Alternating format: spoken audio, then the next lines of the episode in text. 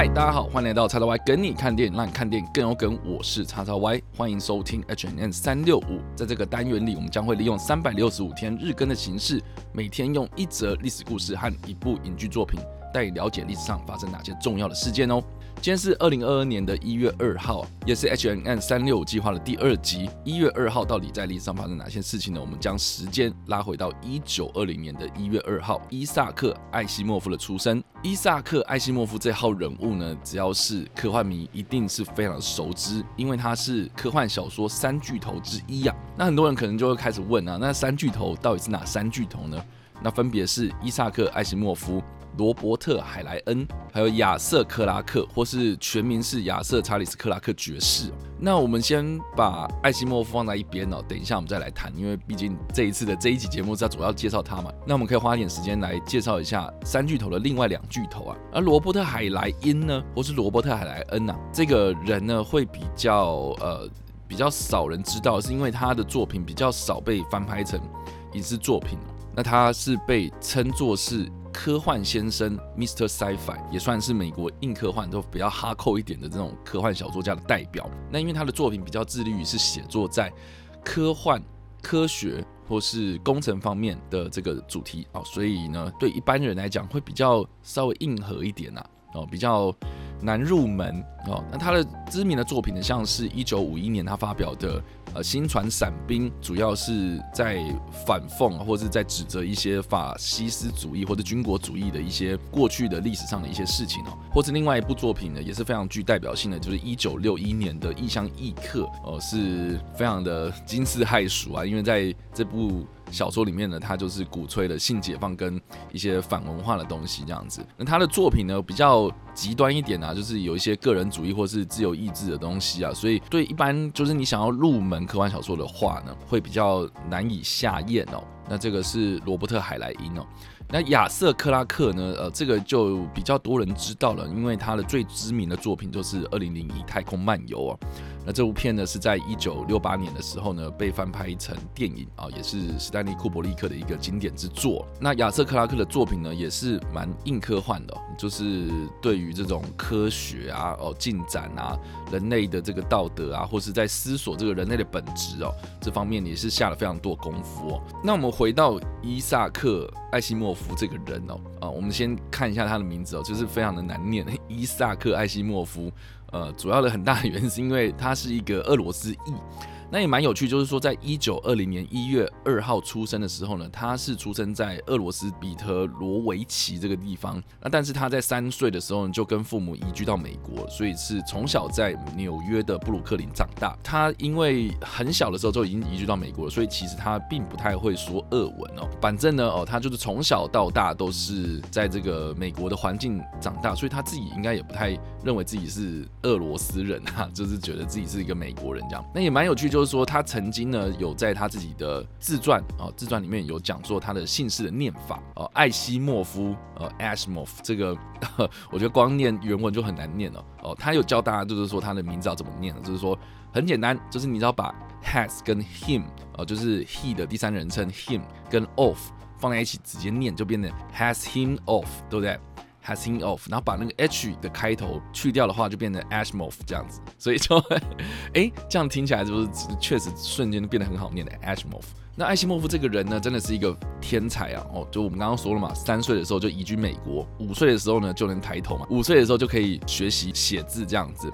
然后十一岁的时候就开始提笔写小说，十九岁的时候就已经把他的稿子卖给了杂志社去出版哦。他在未满十六岁的时候就已经高中毕业了哦。我记得我十八，我我们大家应该都十八岁的时候才高中毕业嘛。那在一九三九年，也就是他十九岁的时候呢，他就已经大学毕业了。他毕业的是这个哥伦比亚大学。我们也都知道说，一九三九年就是第二次世界大战爆发，他就是毕业之后呢，就马上从军，在费城的海军造船厂里面呢工作，然后加入了美国陆军，服役九个月之后呢，光荣退伍。他退伍之后呢，一九四八年就回到了自己的母校，继续的攻读博士。然后在一九四八年的时候呢，取得了生化博士。在那个年代呢，能够进入到大学念书啊，然后并且取得博士学位，真的是非常的不容易哦。可以知道说他这个人真的是非常的厉害啊。那我觉得蛮有趣，就是说呢，二次大战之后呢，呃，他取得了博士学位嘛，啊，他完成博士学位之后呢，就开始在波士顿大学的医学院担任生化的讲师，并且呢，在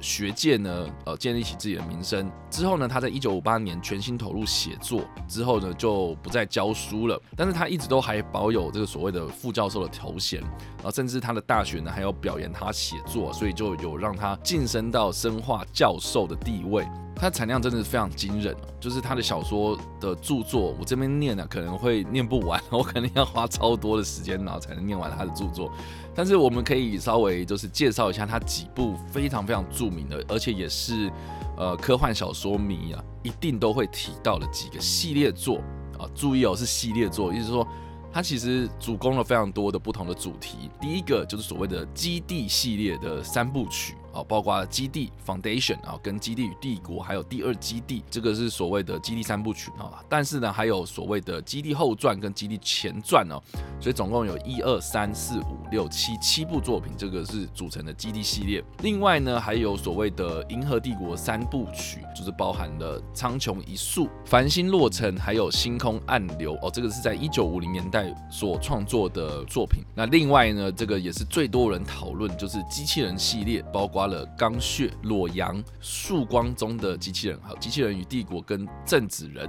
几部作品，这个合起来就是所谓的机器人系列。那当然还有其他的，像是非小说的作品，还有短篇小说集啊，这个也是非常的广为人知啊。那我们在这边所介绍的作品呢，算是非常非常著名的《我机器人》，他在一九五零年所出版的短篇小说集。那为什么我们会特别提到这篇小说集呢？是因为呢，在我机器人 I Robot 这一个小说里面呢，他提。到了非常非常著名的机器人三大守则啊，这个也是后来我们所谓的机器人学三大法则的一个根本啊。我觉得它根本就是已经是算是机器人法则的宪法哦，就是说很多的机器人的相关科幻作品，或是科幻小说、科幻影剧作品啊，或等等，就是科幻创作啊，只要是有关机器人的，他们基本上都会遵守这三大法则的引用，包括第一法则。机器人不得伤害人类，或是做事人类受到伤害啊，就是说机器人要挺身而出啊，哦，就是要保护人类的意思啊。第二法则呢，就是人类必须服从人类的命令，这个非常的白话嘛啊，但是它最后呢又附带一个，就是说，除非这项命令呢跟第一法则发生冲突，我觉得觉得是神来一笔啊。今天人类命令我的机器人，然后去伤害另外一个人的话，哦，那其实就是违背的嘛。对不对？所以其实我觉得他这个第一法则跟第二条法则都已经把这个命令这件事情给定义的非常清楚了。那第三法则呢，就是在不违背第一和第二法则之下呢，机器人可以保护自己哦。所以就是说，哎。我们也帮这个机器人思考到了，就是他自己保护自己的这个机制啊。那在《机器人与帝国》，也就是一九八五年的这本书里面呢，艾希莫夫人又将这个三大法则呢扩张成为四大法则，也就是增加了第零法则，就是机器人不得伤害整体的人类，或者做事整体人类受到伤害。哦，接下来就是一二三法则这样，所以总共有四大法则。那这四大法则呢，或者这三大法则呢，一直都有不断的被很多后世的科幻小说、科幻的。的影剧作品给延伸讨论哦，所以还会有什么四大、五大、六大等等，就是有非常不同的变形啊。但是基本上都是从这个三大法则开始延伸出来的，所以呢，呃，我们都说这个伊萨克·艾西莫夫呢算是机器人之父啊。那这个短篇小说集呢，《我机器人》呢，《I Robot》这个短篇小说里面呢，就是基本上就是围绕在这三大法则的这个故事之中。那我们听到《I Robot》这一个小说呢，我刚刚说非常的重要嘛，啊，那为什么会非常重要？就是因为它其实后世呢有很多的影剧作品都是根据。里面的短篇小说挑出来，然后延伸出来去做的影视作品哦，对，就是说，呃，当初可能不是像现在我们的这种，你知道吗？就是科幻电影就是很炫嘛，然后会写到很多那种细节啊，哦，但是呢，蛮多的好莱坞电影都很喜欢从这个短篇小说里面就截取它的概念。然后，并且呢，以它的这个故事蓝本呢，然后延伸出来一个完整的电影故事，包括了我们在二零零四年哦一个非常著名的科幻动作电影叫做《机械公敌》哦，它的英文片名就直接叫《I Robot》。呃，这部片的主演呢就是威尔史密斯。那如果熟知威尔史密斯这个人物呢，他之前有演过一部片叫做《全民公敌》嘛。所以呢，就一定要跟公敌扯上关系啦，机械公敌，要不然直接翻我机器人或是什么就很难听嘛。啊，就是或者卖相很不好。不过中国大陆确实是翻成我机器人啊，然后香港叫做呃智能叛变哦，我觉得香港翻的好像也不错，但是机械公敌就让人家觉得好像是什么鬼啊，我也不太懂。机械公敌这部片呢是由亚历斯普罗亚斯这一个导演所指导，来自澳洲的导演啊，蛮有趣的，因为他是出生在埃及，然后并且有希腊血统的导演哦。那之前呢，他就是拍了一部有关埃及。相关的故事就是赫鲁斯之眼《王者争霸》，这样这是在二零一六年的作品。那《机械工体》是他在二零零四年所推出的作品哦。那也值得一提，就是说他在一九九八年的时候有推出了一部叫做《极光追杀令》哦，这部片也是我个人非常非常喜欢的。黑色科幻电影啊，但是不管怎么样，亚历斯普罗亚斯呢，在二零零四年的时候呢，推出了《机械公敌》呢，是我个人觉得，如果你想要入门伊萨克艾西莫夫这个人的话，我觉得可以试着先呃看看这部片。我觉得这部片它是用一个比较呃现代的方式去呈现一个赛博朋克风格的一个呃算是反乌托邦或是所谓的新黑色科幻电影。对，那所什么叫做新黑色科幻电影？就是那我们就要先认识所谓的黑色电影嘛。那黑色电影这个有几个很大的元素，就是说一定是一个警察，然后去追案子啊，好去查案。那这个警察呢，他自己本身有一点点带有这种人格缺陷哦，就是他不是一个很完美的人，他可能易怒啊，他可能个性很不好，他很难相处哦，或者他这个 EQ 很差哦，就是。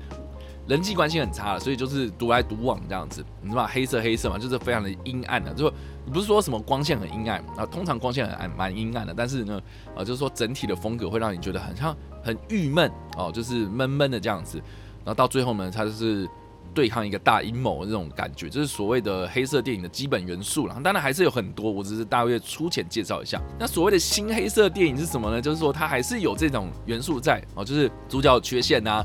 然后揭发大阴谋啦，查案子啦，哦，这种悬疑的元素在里面的之外呢，为什么叫新黑色？就是因为它不再就是阴阴暗暗的，就是说你会感觉到好像有什么阴谋，呃，压力很大，然后压着你，但是它的那个光线呐，哦，这个色彩啦，或者整个的画面呢。都会变得比较明亮一点哦，所以这个算是新黑色电影的一种特色，这样子。总之啦，哈，就是《机械公敌》这部片的故事呢，是设定在二零三五年，呃，一种叫做智慧型人形的机器人呢，就已经被人类世界所广泛使用哦。电影的开头呢，它就直接介绍了就是机器人三大法则的限制哦。所以呢，在这个世界里面，在这个未来世界里面呢，这些人形的机器人都是被这三大法则所限制，所以人类跟机器人。都是彼此互相信任的，而且，呃，都是共创美好的未来这种感觉啊啊！但是呢，这个机器人的这个开发单位 USR 呢，在芝加哥的这个总部呢。竟然发生了一起，就是疑似呢机器人杀死了发明者朗宁博士的这一个惨案，这样子就是一个非常离奇的死亡事件哦。那就是威尔史密斯所饰演的这个警探呢，戴尔史普纳呢，就前往调查死亡的事件呢。那他在追案的过程之中呢，就是锁定了一个叫做 Sunny 的机器人。这个机器人非常的特别，就是它有感情，它有很多酷似模拟人类情感的一些